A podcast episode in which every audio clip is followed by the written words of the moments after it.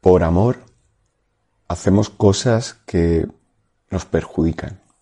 Y no te hablo solamente de locuras que puedes hacer por amor, sino te voy a poner un ejemplo. Ese niño que recibe un mensaje continuamente de sus padres. Hay dos hermanos. A uno le dicen que uno es el listo y el otro es el que es malo en los estudios. Uno es el gracioso y otro es el serio. Tu hijo es que tú no tienes gracia. Tu hija, tú es que no eres lista. Y ese mensaje lo van lanzando al niño. Y por amor, esos niños interpretan el papel que les ha asignado su papá o su mamá, que son los directores de esa representación teatral que es la familia. Hay un director que reparte papeles y te dice tú eres el bueno, el malo, la oveja negra, el listo, el que no da más de sí, el que no puede, el que no tiene mala fe, el que es muy malo, haga lo que haga es muy malo. Y por amor tú vas a aceptar ese papel. Y claro, por amor o por coacción, porque ¿qué opción tienes cuando eres un niño pequeño más que aceptar lo que te dicen porque no tienes a dónde irte? ¿Tú crees que de adulto tú aceptarías? ¿Tú aceptas de adulto o de adulta que alguien te diga no, tú es que eres y te diga algo que sientes que no encaja contigo? No vas directamente a corregir y decir, bueno, eso es lo que tú piensas o yo no creo que sea así o no creo que me conozcas para decir que yo soy así. Pero cuando se lo dicen a un niño que no entiende el mundo y que el mundo es papá y mamá, no te das cuenta que por amor ese niño va a hacer lo que tú le digas. Y que lo que le lances a ese niño lo va a hacer y que luego ese niño cuando crezca solamente sabe recibir órdenes que acata por amor. Y busca a alguien que le dé órdenes para acatarlas por amor. Y a veces eso deriva en una pareja que en lugar de ser dos personas a la par, es una que hace de papá o de mamá y el otro que hace de hijo o de hija. Y a eso le llaman amor. No es amor. Es una relación de chantaje al que estás habituado. Cuando uno está acostumbrado a ser chantajeado emocionalmente, busca chantajistas emocionales. Cuando uno está acostumbrado a vivir en libertad, se relaciona con la libertad en toda su expresión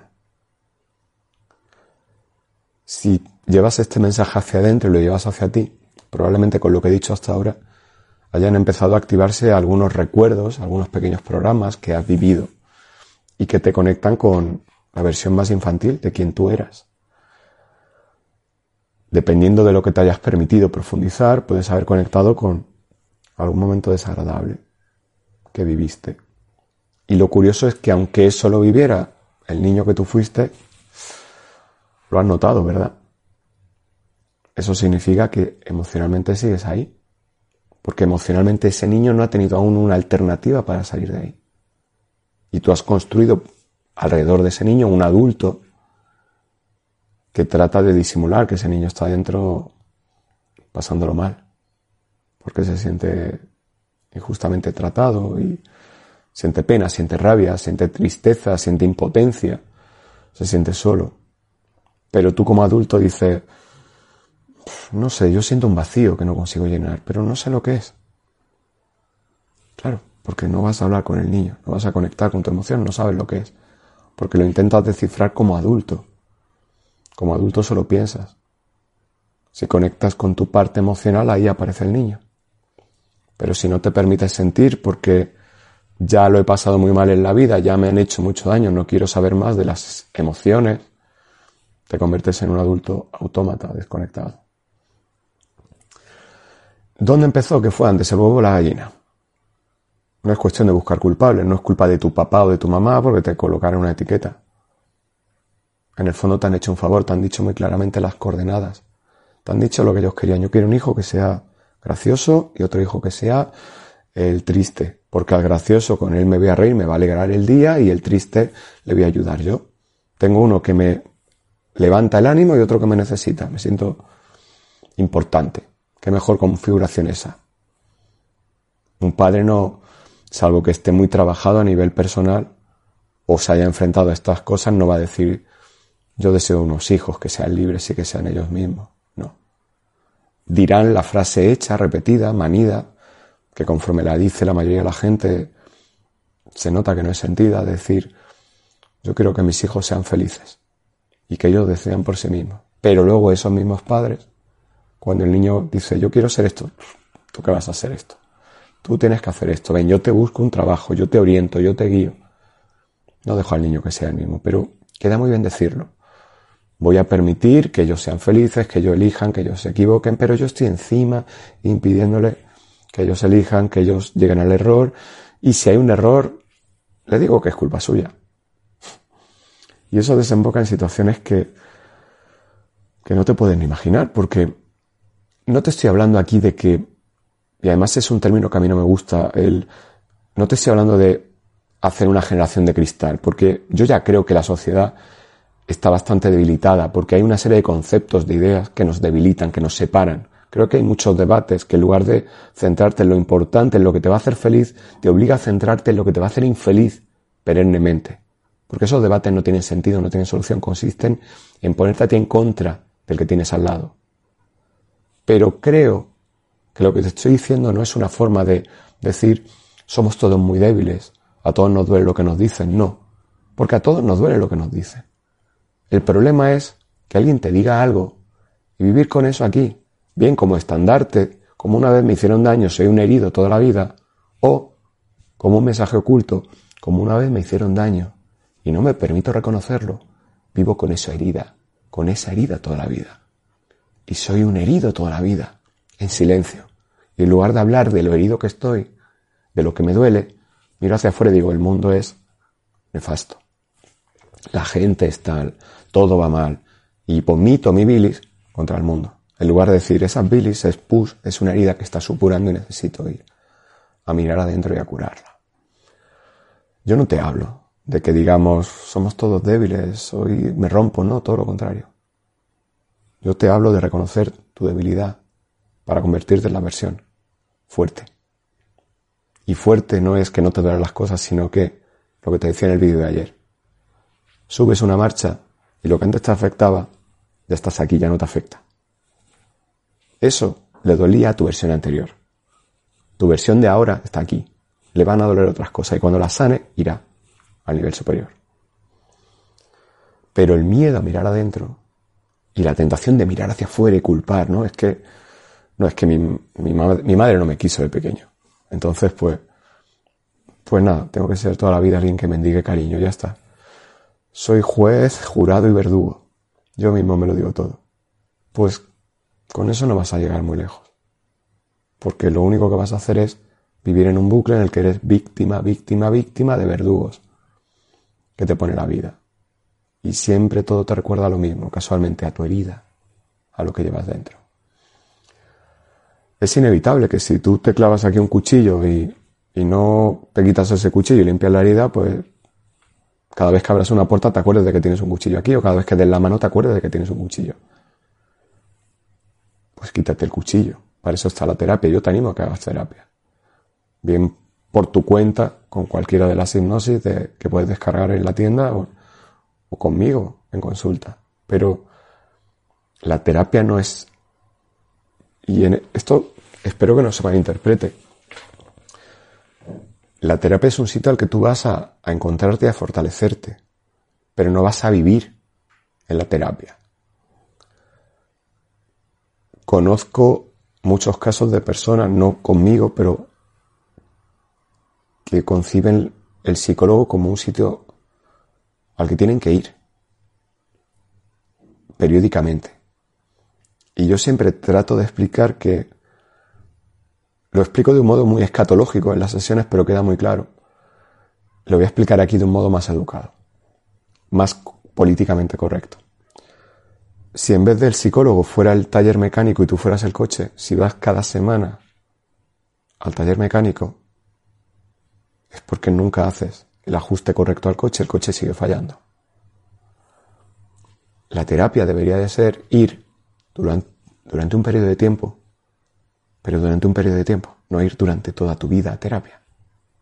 Porque eso implica que hay una parte de ti que falla continuamente y que se relaja porque sabe que va a terapia.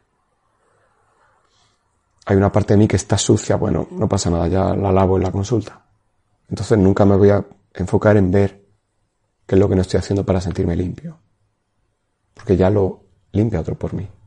O me dice otro lo que hay que limpiar. Entonces, en lugar de empoderarme, me convierto en una víctima de mi propia terapia. Porque sin mi terapia no puedo sobrevivir. Y eso para mí no es una terapia terapéutica. Respeto a los profesionales que lo enfocan de esa manera, pero yo no comparto esa visión. Porque eso te esclaviza. El objetivo es que después de cada sesión tú salgas con mayor conocimiento de ti, con mayor número de herramientas, con mayor capacidad de decisión sobre tu vida, no estar supeditado a lo que otro te dice, sea el psicólogo, sea un amigo, sea un familiar, sea quien sea. Acuérdate lo que te he dicho al principio del vídeo.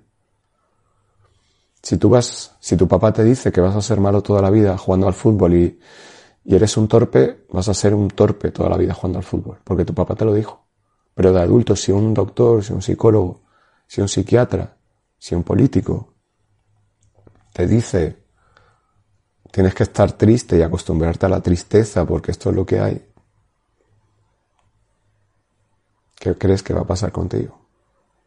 Si no tienes esa capacidad dentro de ti para filtrar todo lo que venga de fuera y recomponerte, fortalecerte, pues lo que sucede es que estás vendido a lo que te digan y vives con los dedos cruzados, diciendo, por favor, dame buenas noticias. Dime, dame un motivo para ser feliz. Busco fuera motivos para ser feliz. ¿Qué implica eso? Que soy un vago. Que creo que no tengo posibilidad de encontrar la felicidad por mí misma o que no tengo ganas de encontrarla. Así que te encasqueto a ti esa tarea. Tú, alégrame el día. Como en las películas de Clint Eastwood. Alégrame el día, por favor. Y eso no te empodera. Si somos conscientes de que cada cosa que hacemos, cada cosa que decimos, cada cosa que pensamos es un pequeño granito de arena que se va acumulando hasta dar forma a una montaña que es nuestra vida, entenderemos la importancia de trabajar a nivel subliminal con la hipnosis para filtrar lo que la mente va diciéndote y aplicar todo eso en tu comportamiento, implementarlo en acciones, no en ideas. Puedes estar toda la vida pensando que si no ejecutas una acción, tu vida no ha cambiado pero tienes que actuar. Y para actuar tienes que conocer la situación, el punto de partida, para poder solucionar el problema. Y eso implica entender que gran parte del ruido que llevas dentro viene por mensajes que te han vomitado encima y que tú por amor has aceptado abrir la boca y decir vomítame. Y eso lo has llamado amor. Bueno, es que mi padre me quería, sí, mi padre me quería, y, pero su forma de expresarlo era pegarme. O mi marido expresa así el cariño, me pega, o mi mujer lo expresa así gritándome o faltándome al respeto, o mi hermano lo expresa así clavándome un puñal en la espalda y a lo mejor eres tú que por amor quieres engañarte y convencerte de que eso es el amor y que aceptas que para recibir ese amor tú tienes que estar ahí recibiendo ese golpe, esa puñalada, ese grito, esa mala cara o esa patada. La expresión que corresponde en cada momento para que tú digas, eso es amor. ¿El amor qué sería? El no caos. Poner el foco en ti y encontrar la felicidad, eso es el amor. Te invito que valores cómo hasta ahora ha sido inefectivo en tu vida encontrar la felicidad en relaciones, en cosas materiales, en tantas cosas que has intentado y que aunque al principio parecieran buenas, luego te han dejado más vacío de lo que hubieras imaginado jamás, para entender cuál es y cuál no es el camino para llegar al amor, al amor propio y después del amor propio, proyectar por resonancia ese amor hacia afuera que viene de vuelta hacia ti. Muchas gracias por escucharme un día más y ya sabes, cualquier cosa que necesites, en paconavas.com tienes mis hipnosis y tienes también mi consulta privada. Nos vemos ahí o aquí, en los vídeos. Un abrazo. Chao.